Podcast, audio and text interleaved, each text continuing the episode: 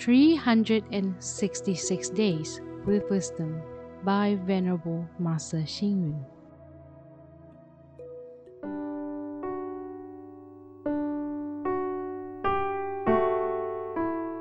January 10.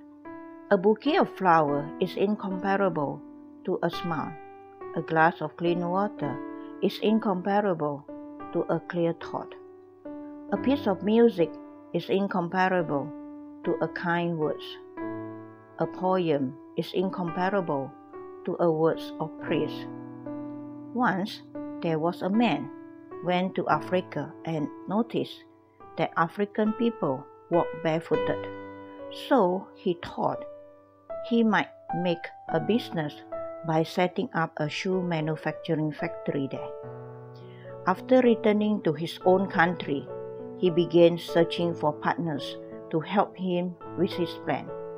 Sadly, his friend gave him a discouraging response, saying, Africans are all barefoot. They are not used to putting on shoe. Who would buy our shoe? This is how a thought can be influenced to succeed or fail. If we think on a bright side, then everything is bright. Similarly, if we have faith in achieving success, then everything can be done successfully. A constructive thought will not disrupt other people's good deeds. A positive thought bears positive fruit. In fact, our thought is like a garden which can nurture many flowers, and it is like a factory which can produce many useful things. A thought of hope cultivates countless possibilities for the future. Boundless opportunities begin with open minded thinking.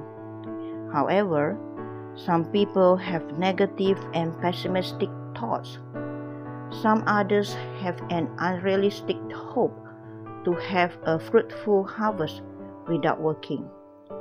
How can we live happily with these unrealistic thoughts? Both optimism and pessimism lie. Both optimism and pessimism live in our thoughts. There is no need to ask for wealth, fame, and power. What we need to do is to preserve thought that are true, kind, and benevolent. It is said that thought are the causes of everything.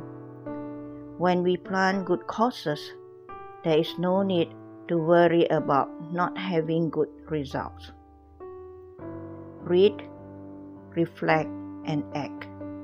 If we think on the bright side, then everything is bright. If we have faith in achieving success, then everything can be done successfully.